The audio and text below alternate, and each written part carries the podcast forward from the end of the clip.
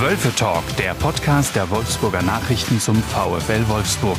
Alles, was man über das Wolfsrudel wissen muss. Die Diskussion rund um das Geschehen in der Volkswagen Arena. Wölfe Talk wird präsentiert von der Easy Apotheke. Einfach viel drin. Jetzt zweimal in Wolfsburg. Alle Infos auf wolfsburg.easyapotheken.de. Liebe Hörerinnen, liebe Hörer, herzlich willkommen zum Wölfe Talk, dem Podcast der Wolfsburger Nachrichten zum VfL Wolfsburg. Mein Name ist Leonhard Hartmann. Mit mir im Studio sitzt äh, Timo Keller, mein Kollege. Hi. Hallo Leonhard. Grüße dich auch. Äh, 2-2 bei Union Berlin, das letzte Spiel des VfL. In Unterzahl noch. Ähm, eher ein gewonnener Punkt als zwei verlorene, Timo? Also ich glaube, wenn man äh, in Unterzahl ist äh, und in Rückstand ist, dann muss man eindeutig von einem gewonnenen Punkt äh, sprechen, äh, obwohl ja, glaube ich, auch mehr drin war, aber mal wieder hat man in entscheidenden Phasen dann den, äh, den letzten Durchstoß vermissen lassen. Ähm, aber du warst ja noch ein bisschen näher dran als ich am Spiel. Ähm, wie hast du es gesehen? Ja, ähnlich. Also der, der Punch ist dann vielleicht ähm, das, was fehlt führen 1-0, haben auch Möglichkeiten, das auszubauen, diese Führung, und müssen es dann halt auch einfach irgendwann mal machen. Das war in Dortmund so, in einer starken Beginn- äh, oder Startphase. In München war es auch so, dort sogar 1-0 geführt, Chancen aufs 2-0 beide Male nicht gemacht und beide Male dann eben die Punkte komplett abgegeben. Jetzt bei Union dann noch eingeholt, wie du sagst, aller Ehren wert und auch eine gute Moralleistung nach ähm, Rückstand und Unterzahl. Von daher glaube ich, ist es wirklich ein Punkt, mit dem alle gut leben können. Das ähm, hat auch Marcel Schäfer heute Morgen nochmal ähm, erzählt. Ich habe mit ihm nochmal gesprochen. Er meinte auch, ja, alles gut, wenn man aufs Ergebnis schaut, aber die Art und Weise hat ihm dann doch nicht so sehr ähm, gefallen, weil eben in den Phasen, in denen es nicht so funktioniert hat, so nach der 30. Minute ungefähr, da hat ihm Passschärfe gefehlt, Tempo gefehlt, ähm, ja, auch das Durchsetzen nach vorne, die zweiten Bälle, was gegen Union schwierig ist, weil die super physisch unterwegs sind. Ähm, aber trotzdem, das hat ihm sehr gefehlt und das war womöglich auch ein Punkt, warum es dann am Ende nur zu dem einen Punkt gereicht hat. Maximilian Arnold hat die rote Karte gesehen, äh, wegen einer Notbremse. Äh, A, gerechtfertigt und B, muss er sie machen? Ja, also der, sein Gegenspieler Avonigi war durchgebrochen, frei vor Castells und Arnold zupft ihn so ein bisschen um. Ähm, ja, klar. Notbremse, hohes Tempo, er bringt ihn zu Fall und das ist für mich eine klare rote Karte nach der Regelauslegung. Ähm, wir haben gestern am Sonntag mit Maximilian Arnold telefoniert und der hatte am, äh, im Spiel direkt Kontakt mit dem Schiedsrichter, mit Patrick Ittrich und der hat ihm erzählt, die rote Karte gibt es eben dann, wenn du als Spieler, als Gegenspieler deinen, äh, den Spieler zu Fall bringst, ohne den Ball zu attackieren. Und das war ja bei Arnold der Fall, weil er hat den ja an der Schulter umgezupft ähm, und dafür gibt es dann eben Rot, weil du nicht in der Aktion zum Ball gehst, sondern ähm, in der Aktion gegen den Spieler. Und wenn der dann frei durchgebrochen ist vor dem Tor, dann gibt es eben Rot. Ähm, interessant ist dabei, der Freistoß äh, dieses Fouls, den hat Robert Andrich direkt reingehauen. Und das hat Auswirkungen, oder Timo? Ja, das wäre jetzt meine nächste Frage gewesen, du Fuchs. Äh, da musste ich nämlich tatsächlich ein äh, Loch in meinem eigenen Regelwerk äh, gestehen. Ich wusste nicht, dass wenn er den Ball jetzt reinmacht, dass es da eine Strafreduktion für einen Übeltäter gibt. Mhm. Ich glaube, das ist auch eine relativ neue ähm, Auslegung in der Sache der doppelten Bestrafung, die wir auch über Jahre immer mal diskutiert haben, also vor allem bei Elfmetern auch wenn eine Notbremse plus Elfmeter die doppelte Bestrafung ähm, für den übeltäterigen Verein ist, ähm, dann hat sich das jetzt so ein bisschen geschwächt, weil Andrich, übrigens äh, guter Kumpel von Arnold, sind also Absicht gewesen. Ja, ich könnte mir vorstellen, dass Arnold dann im Nachhinein nochmal Danke gesagt hat, dass Andrich den reingemacht hat, weil so reduziert sich Arnolds Strafe sehr wahrscheinlich von zwei auf, ähm, auf ein Spiel. Und es, es wird so sein. Ähm, und das ist ja dann doch okay, so fehlt Arnold nur in Häkchen gegen Leipzig. Man muss ja eben eine Kiste äh, Berliner Pilsner ausgeben oder was man in Köpenick so trinkt. Ich habe keine Ahnung, was man dort trinkt. Du warst doch dort schon mal im Stadion. Na, auf jeden Fall, aber da habe ich kein Bier getrunken. Außerdem war das Stadion tatsächlich dann noch äh, im Umbau und immer noch nicht ganz fertig. Da war nicht das größte Problem, dass es kein Bier gab. Aber vielleicht hast du ja mit Blick auf die Bierbuden dort diverse ähm, Plakate gesehen. Plakate? Bierplakate. Ja, das stimmt, aber ich kann tatsächlich nicht sagen, welches Bier das Stadionbier von Union Berlin ist. Also Berliner Pilser ist es, glaube ich, nicht. Okay, aber das ist ja ein klarer Rechercheauftrag für dich. Auf jeden ähm, Fall. Wenn es dann irgendwann mal wieder möglich ist, dort so richtig hinzufahren, absteigen werden sie offenbar nicht. Vielleicht ist ja nächstes Jahr oder nächste Saison wieder drin. Dann fahren wir da mal hin, um allein mal Bratwurst und Bier zu testen. Auf jeden oder? Fall, auf jeden Fall. Ähm, was mich auch noch überrascht hat im Spiel war das 1-0 durch Renato Steffen. Der, ähm, der könnte ja unter diesem Tisch quasi durchgehen, ohne sich Mhm. großartig klein zu machen. Ich glaube, 1,70 ist er. Mhm. Und es war mal wieder ein Kopfballtor. Ähm, wie macht der Knabe das? Ja, der hat einfach vielleicht den Vorteil, dass so Leute wie du ihn unterschätzen und das vielleicht auch bundesligaweit, wobei ich mir das eigentlich nicht mehr vorstellen kann, weil gute Statistik gab es am Wochenende. Der hat 13 Bundesligatore gemacht und davon sechs per Kopf. Das sind ja, Moment, ich versuche nochmal zu rechnen, fast 50 Prozent. Richtig? Gut. Ähm, und das ist natürlich schon mal eine Ansage. Also der hat ein super Timing, der kann gut zustoßen mit dem Kopf und er sagt auch, er macht es gerne. Also gutes Ding. Ich mag das ja, wenn so Spieler ähm, so unerwartete Fähigkeiten besitzen. Ich finde ihn ja sowieso gut. Äh, ich hatte den irgendwann mal im Wintertrainingslager im Interview. Da ging es auch um die Frage, warum er keine sozialen Netzwerke benutzt und ähm, was ja völlig untypisch ist für einen Profi heutzutage oder äh, fast für jeden Menschen heutzutage, muss man ja sagen. Und ähm, ja, er erklärte das dann halt mit seiner Privatsphäre, die er dadurch äh, auch schützen möchte, dass er nicht alles preisgibt und dass es in der Vergangenheit auch da mal Ein Anfeindungen gab und da mal einen anderen Weg zu gehen, das äh, fand ich gut und fand ich interessant und ähm, ich glaube, fußballerisch ist er auch eine Hilfe für den VfL Wolfsburg, wie er jetzt schon einige Jahre unter Beweis stellt. Er hat ja auf jeden Fall nochmal seinen Vertrag verlängert und wird dem VfL noch ein bisschen halten bleiben. Ich finde es auch gut, also finde ihn als Element gut in der Mannschaft, weil er doch immer noch eine spezielle Fähigkeiten hat. Gar nicht mal, ja, auch das Kopfballspiel, aber in seiner Art und Weise, wie er da über den Platz quirlt, das ist ja ähm, Der ist auch so ein, einmalig. ja, auch so ein giftiger Spieler, ne? gegen den Mhm. möchte ich ungern spielen. Ja, und wenn der dann noch Kopfbälle kann, ne?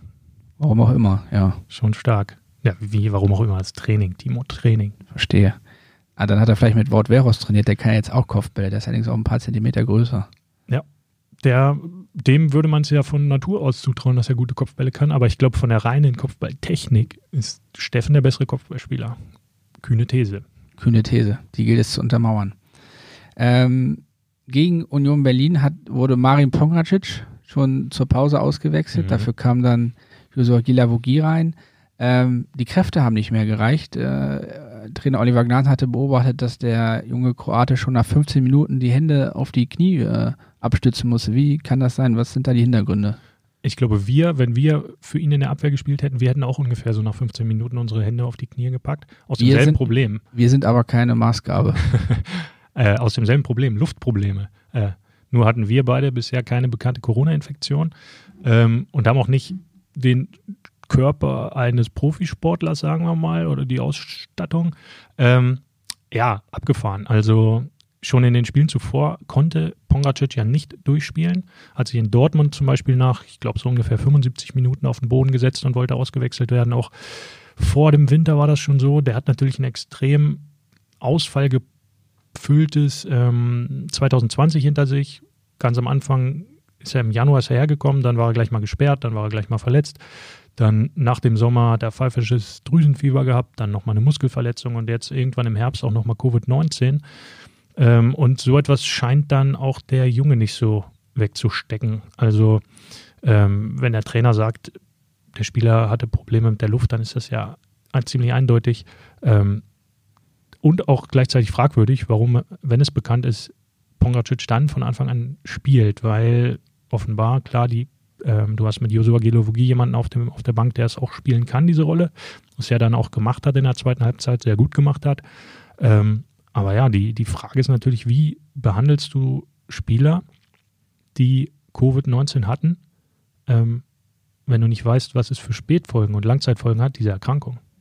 Genau, und wahrscheinlich äh, wird ja ein grünes Licht von der medizinischen Abteilung vorgelegen haben für den Einsatz, aber auch die äh, können ja noch nicht absehen, was das alles äh, mit dem Körper macht auf Dauer. Ja, die haben ja auch nicht alle Anhaltspunkte, was sie testen. Du kannst ja so einen Spieler oder so einen Menschen ja auch nicht auf einfach alles testen, was funktioniert. Du musst ja schon Anhaltspunkte haben und sagen, okay, dieser eine Blutwert ist vielleicht ähm, besorgniserregend oder dieser Wert beim Lungentest ist besorgniserregend, aber dann kannst du es ja genau testen. Aber einfach so eine so blanko reinhalten das oder irgendwo draufhalten das Mikroskop oder das, das äh, Stethoskop, das schafft ja auch keine, keine Sicherheit. So haben sie im Moment damit ziemlich zu strugglen. Und Pongracic ist ja auch nicht der Einzige, so mit Roussillon und Lacroix, die beide auch ähm, Infektionen hatten, die ähm, werden ja im Moment auch noch rausgehalten.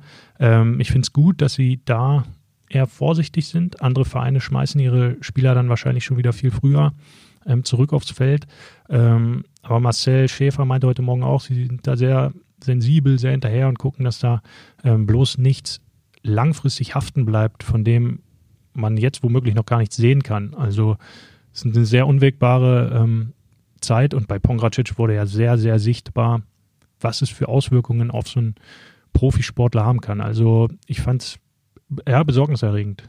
Zumal man ja in der äh, in Wolfsburg auch noch mit dem Eishockey-Profi Yannick Möser noch ein Beispiel hat, ähm, wo die Infektion mit dem Coronavirus auch den Herzmuskel angegriffen hat.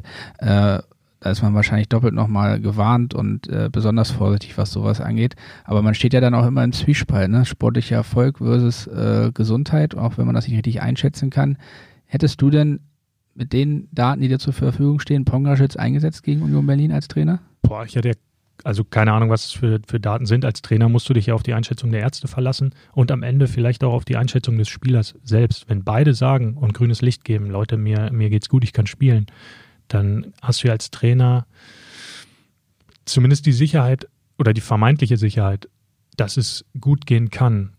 Ähm, aber dass dann so nach 15, 20, 25 Minuten schon so klar wird, dass es beim Spieler doch nicht ging, ist vielleicht dann auch seinem, ich weiß es nicht, ne, ist eine Einschätzung, seinem eigenen falschen Ehrgeiz vielleicht so ein bisschen ähm, zuzuschreiben. Also ich könnte mir vorstellen, dass dann so ein Spieler, der um sein Platz kämpft, der weiß, er hat noch einen Konkurrenten im Hintergrund, der da ist, wenn, ähm, wenn er jetzt absagt, dass der vielleicht einmal mehr sagt, ja, nee, komm, ich kann eigentlich spielen, ähm, obwohl er vielleicht im Hinterkopf hat, der so ganz gut geht es mir nicht. Das ist natürlich super gefährlich. Gerade ähm, sprichst es an, Yannick Möser mit Herzmuskelentzündung. Die Herzen sind sowieso sehr, ja, immer sehr speziell zu, be zu begutachten, aber die machen beim VfL alle möglichen kardiologischen Untersuchungen. Das hat Marcel Schäfer heute Morgen nochmal bestätigt, aber auch da kannst du nicht alles rauslesen, ähm, was dann am Ende einen Einsatz verhindern oder eben zulassen kann. Und ähm, für den VfL geht es ja jetzt am, am Samstag gegen ähm, RB Leipzig zu Hause weiter.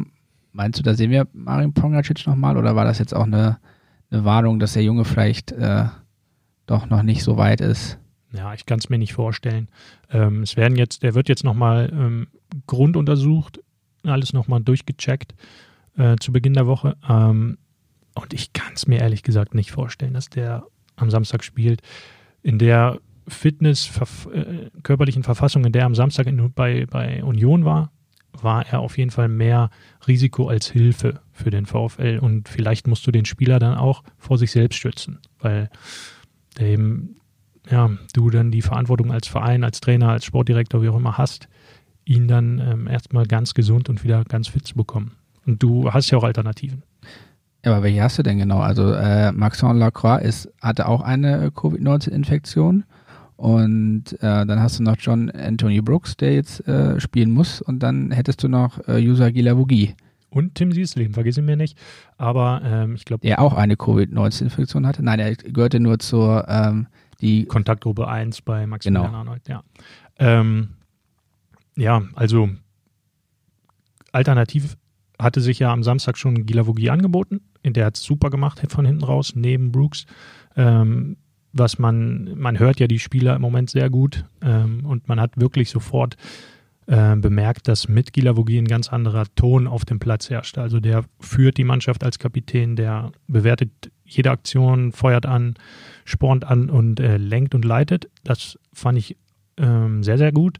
Und er muss ja eigentlich sowieso rein. Also saß auf der Bank als Kapitän ähm, und jetzt fällt natürlich auch Maximilian Arnold mit roter Karte aus. Pongracic kann ich mir nicht vorstellen, so sind zwei Plätze zu vergeben. Ähm, ja, Lacroix, auch ein Fragezeichen. Wenn der nicht kann, ist jetzt meine Option, wäre Gilavogi der Partner von Brooks. Gerhard wird von der 10 auf die 6 gestellt und im Mittelfeld neben Schlager und auf die 10 kannst du dann schauen, ob du Memedi, Philipp, Bialek, Ginzek stellen kannst.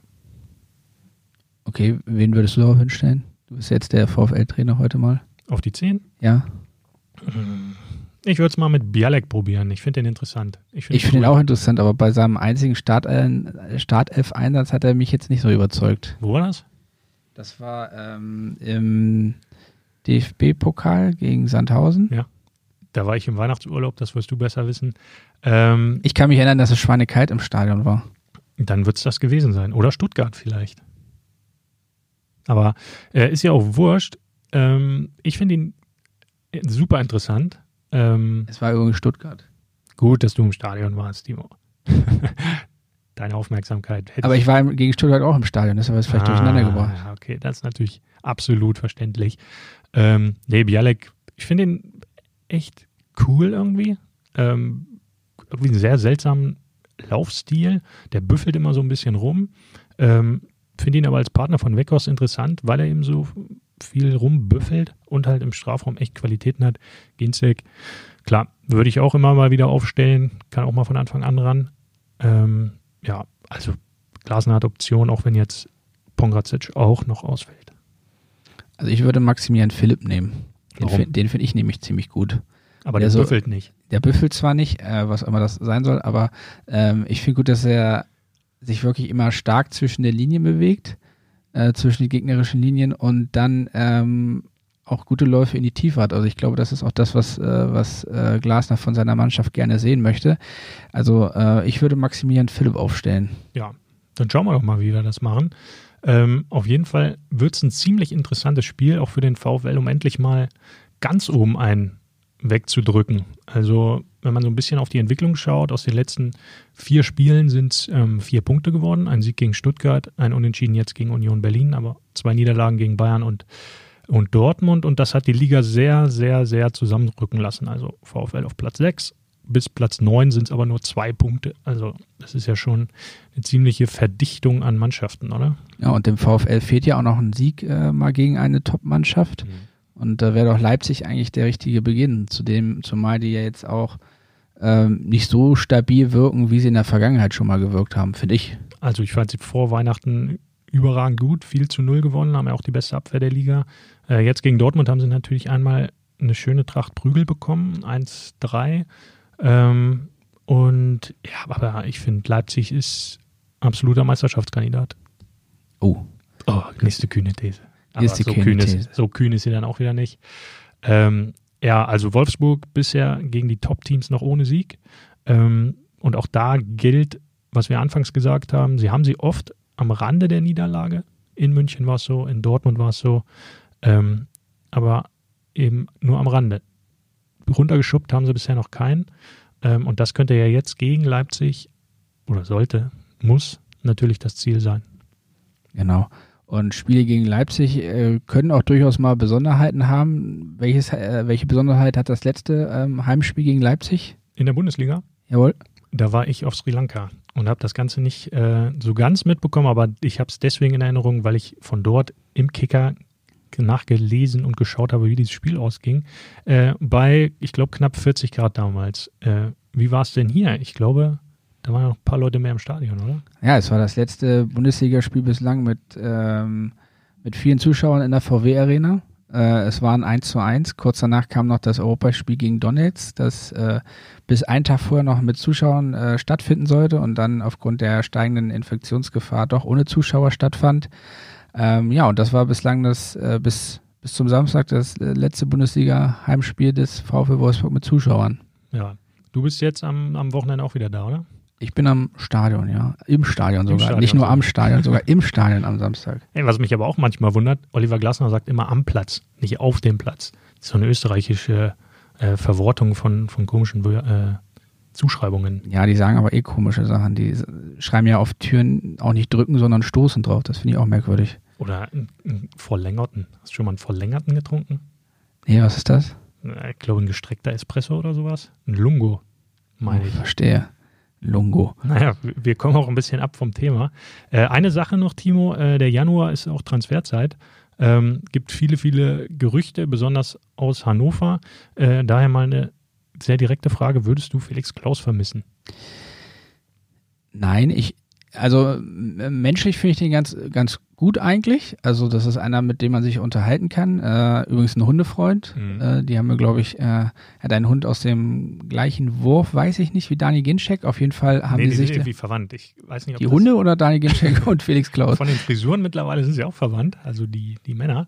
Ähm, aber die Hunde auch irgendwie miteinander sehr, Ja, ich meine, ich weiß auch nicht, ob es der gleiche verwandt. Wurf war oder ein anderer ich glaub, Wurf. Es ist eine Generation nicht. dazwischen, also so Onkel, Tante oder sowas. Ja, ich weiß, ich weiß, ich weiß auch nicht. Ähm, aber klar, äh, also fußballerisch muss man einfach sagen, äh, hat Felix Klaus nach seinem Wechsel ähm, aus Hannover hier nie Fuß gefasst und ich sehe jetzt auch in letzter Zeit, auch jetzt in der Hinrunde, und das sagen ja auch seine Einsatzzeiten, da wird er selbstkritisch genug sein, sehe ich jetzt auch keinen Anlass, dass sich das irgendwie ändern würde. Oder hast du eine, eine völlig konträre Einschätzung? Absolut nicht. Ähm, ich kann, also er wird aller, aller, aller Voraussicht nach hier auch kein Meilenstein mehr auf die Straße werfen in Wolfsburg. Äh, was ganz interessant ist, Martin Kind hat ja dieses Transfergerücht letzte Woche selbst in die, in die Welt gesetzt. Das kann er ja gut. Ja, aber ich finde es so seltsam manchmal, wie das aus Hannover äh, gemacht wird. Also Transfergerüchte entstehen, äh, entstehen ja oft ähm, aus den Medien heraus ähm, und Kind nutzt die Medien aber, um Transfergerüchte selbst zu schaffen. Also das finde ich auch so seltsam, weil es eben an seiner, an seinem Sportdirektor vorbeigeht, an um, Kollegen Zuber. In Wolfsburg haben sie bisher keinen einzigen Anruf aus Hannover, also zumindest von den sportlichen Leuten dort ähm, erhalten. Auch Felix Klaus, soweit ich weiß, hat bisher kein Angebot. Von daher ist das Ganze, Ganze schon ziemlich strange, was äh, Martin Kind aus Hannover dort ja, so herausarbeitet und wie er die Medien dort nutzt, um so einen Transfer anzu, Zwiebeln. Verstehe, ja. Martin Kind ist ja, glaube ich, eh mit Vorsicht zu genießen. Ja, ich finde den ja. Ah, nee, finde ich nicht. Na, wie findest du den nun? Ja, so. Verstehe. Hm.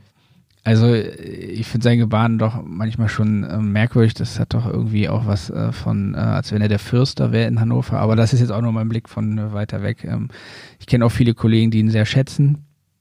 Und seine Verdienste um Hannover 96 sind, glaube ich, auch unbestritten. Ohne sein Geld wäre Hannover 96 auch nicht da, wo es jetzt ist. Ähm, von daher lassen wir das Thema vielleicht beiseite. Ja, Hannover 96 ist ja nun auch echt dunkle zweite Liga. Wir gucken hier im Europapokal der Bundesliga herum, schauen uns da am Samstag mal ganz genau an, wie die Wölfis gegen äh, Leipzig spielen. Ja. Soll ich einen Tipp abgeben? Ja, Timo, ich äh, schätze deine Tipps sehr.